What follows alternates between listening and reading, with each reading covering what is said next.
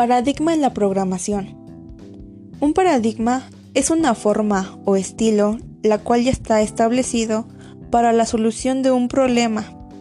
Más específicamente hablando, se refiere a usar métodos sistemáticos aplicables en todos los niveles de diseño para la resolución de problemas computacionales y así, de esta forma, obtener los resultados que necesitan los programadores.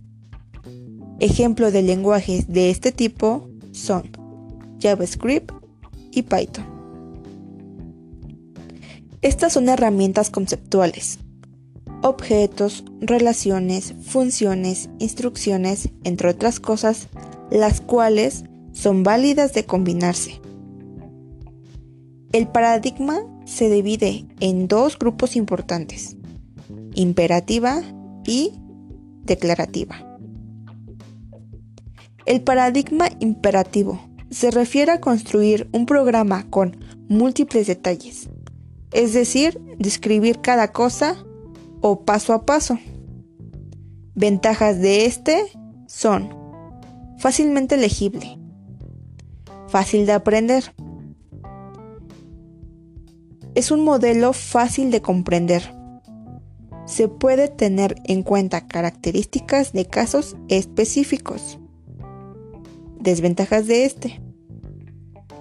El código se convierte rápidamente en algo amplio y difícil de abarcar.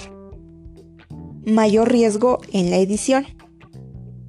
Lenguajes que usan estas características son Pascal, Cobal, C, C++, etc. Mientras que el paradigma declarativo consiste en dar el sistema tu pedido o solicitud, la cual se va a ejecutar sin saber cómo tú como programador se hizo exactamente. Ventajas de este son las siguientes. Códigos más cortos y eficientes realizable con métodos no conocidos en el momento de la programación. Optimización sencilla, ya que la ejecución se gestiona mediante el algoritmo. Es posible el mantenimiento independiente de la aplicación. Desventajas.